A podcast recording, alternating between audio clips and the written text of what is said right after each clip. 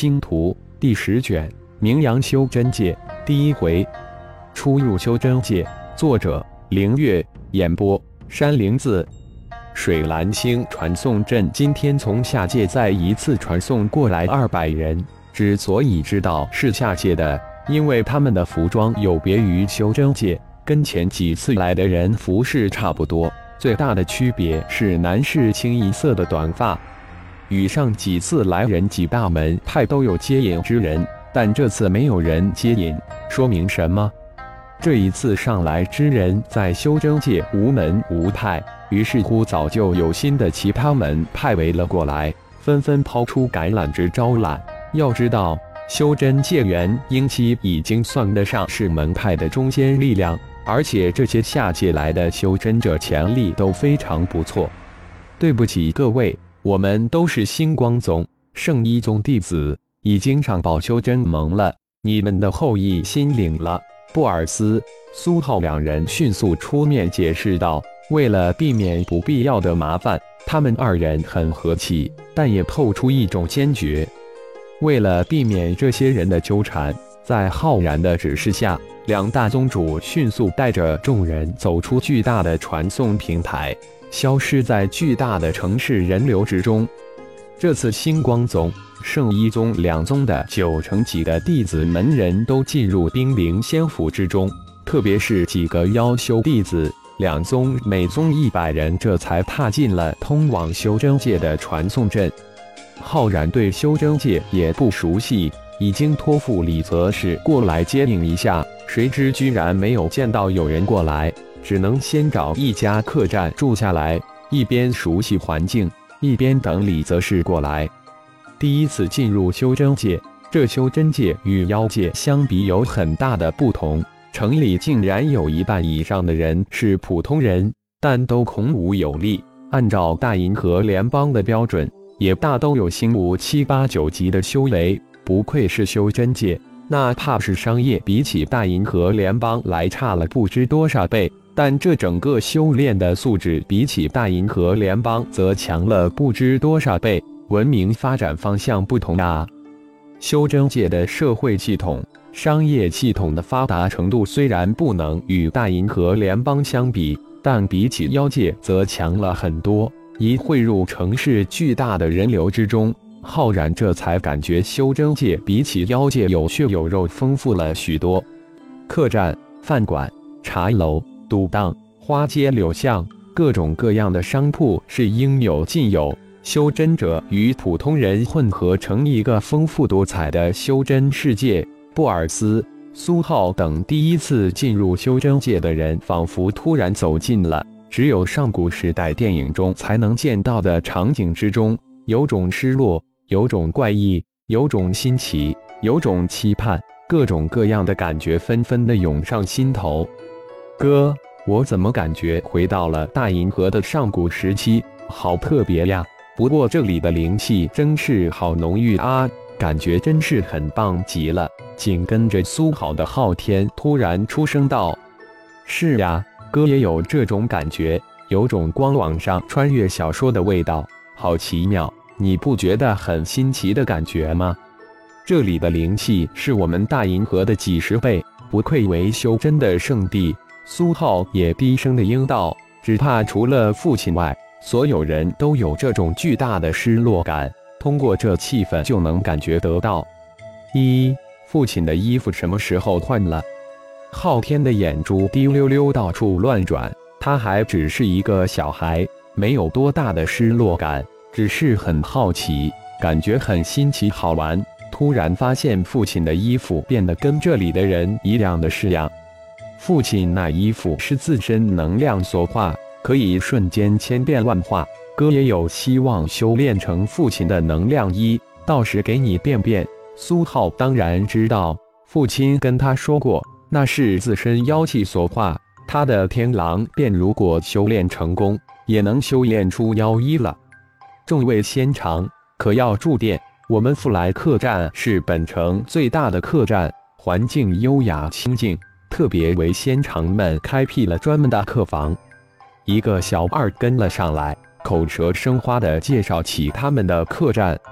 苏浩，先住下来吧，熟悉一下环境，给大家换一身行头。浩然传声吩咐道：“一行二百人，这身装扮惹来无数双好奇的眼睛，实在有些不太好受。”嗯，前面带路，给我们准备一百间上房，准备好洗浴之物。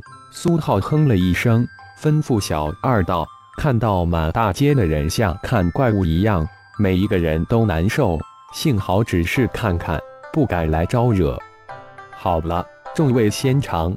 请跟我来，小二乐了，这可是一大笔生意，掌柜的一定会赏赐自己了，说不定还能得到这些仙长的打赏。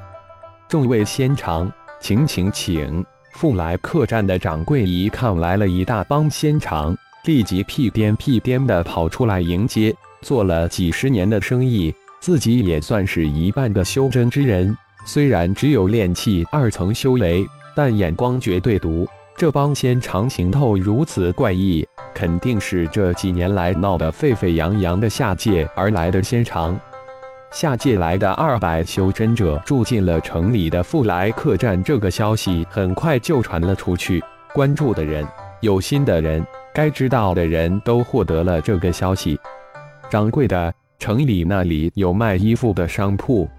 布尔斯走到柜台前，扫了一眼这个胖胖的老掌柜。问道：“仙长，您是想要仙掌门穿的法衣，还是我们普通人穿的衣服？”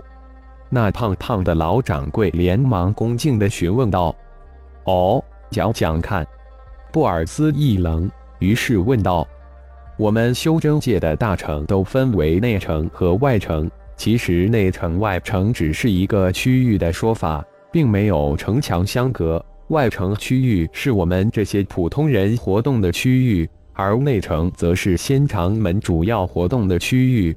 仙长们除了买卖交易在内城区外，都喜欢在外城区活动。嘿嘿，外城区精彩无比。现在很多门派的店铺都设在外城区，很多大城现在都不分内城外城了。老掌柜说到最后，一脸的奇异笑容。掌柜的。这是我们住宿的定金，多退少补。苏浩丢过一颗三品灵石，灵石在柜台上闪耀着烁眼的光芒。好，好，好！胖子老掌柜眼睛笑成了一条线，右手一把抓过那颗三品灵石。师叔，上去吧，父亲等着你呢。苏浩上前喊道：“这么快就安顿好了，不错。刚才似乎看到麦迪出去了。”你父亲吩咐的。布尔斯转过身，呵呵一声轻笑，拍了拍苏浩的肩膀，随口问了一句：“师叔有没有失落感？”二人一边往楼上走，苏浩顺口问道：“嗯，二个世界朝着二个不同的文明方向发展，感觉一时不适应是很正常的。相信我们眼中的修真界远不是我们现在看到的样子。别的不说。”就是这灵气，我们选择是正确的。小子，后悔了。布尔斯毫无形象的一只手搭在苏浩的肩膀上，他倒是很看得开，也会调节自己。师叔误解了，父亲当时跟我说，选择了这条路，就是选择了孤单，选择了危险，选择了永恒。父亲的修为深不可测，但他的说他才刚刚开始。相信这里的生活绝对比大银河更精彩，更适合我。苏浩一脸的坚毅，眼中充满了期盼和向往。好小子，不愧是我布尔斯的侄儿，是个血性汉子。布尔斯嘴里夸着苏浩，也不忘将自己也捎上。师叔，你是在夸我呢，还是夸自己呀？苏浩故意停了一下，笑着说道：“一样一样。”哈哈，二舅有什么好笑的事呀？讲给我听听。昊天从一个房间里窜了出来，天儿将你二舅拉进来讲。堂堂的宗主，一点宗主样子没有，还带坏了浩儿。一个稳重的女声响起。二宗这一多人，也只有莎娜敢这么毫不留情的讲布尔斯。浩然在一边面带微笑的坐在那儿。看着一脸不在意的布尔斯，搭着儿子的肩膀走了进来。苏好的性格还有真点像布尔斯，莫非真是布尔斯带出来的？不过这个性格还不错。二舅，什么好事情？一边的昊天低声问道。等会儿让你哥讲给你听。布尔斯顾着神秘的低声回了一句。布尔斯，我们稍作休息。等麦迪带回星土，我们研究一下，然后开始熟悉一下这里的环境，停留几天再做下一步的决定。浩然等布尔斯坐下后，才平静地说道：“没想到，则是老哥竟然没有过来，只能先了解一下修真界的情况，再做决定了。我们两宗要想在修真界混得风生水起。”必须要对修真界的商业透彻的了解，再利用我们大银河的无比优越超前的商业经验，加上我们二宗的独特优势，几年就应该有起色，站稳脚跟了。就从水蓝星开始了解吧。等一下，我们先从外城逛起，仔细的逛一下内城修真界商铺。我们两派二百人中有一半是挑出的商业管理及营销天才。有了充分的调查研究，再详细的计划吧。布尔斯在整个大银河联邦都算得上是顶尖的商业天才，早就有自己的一番打算。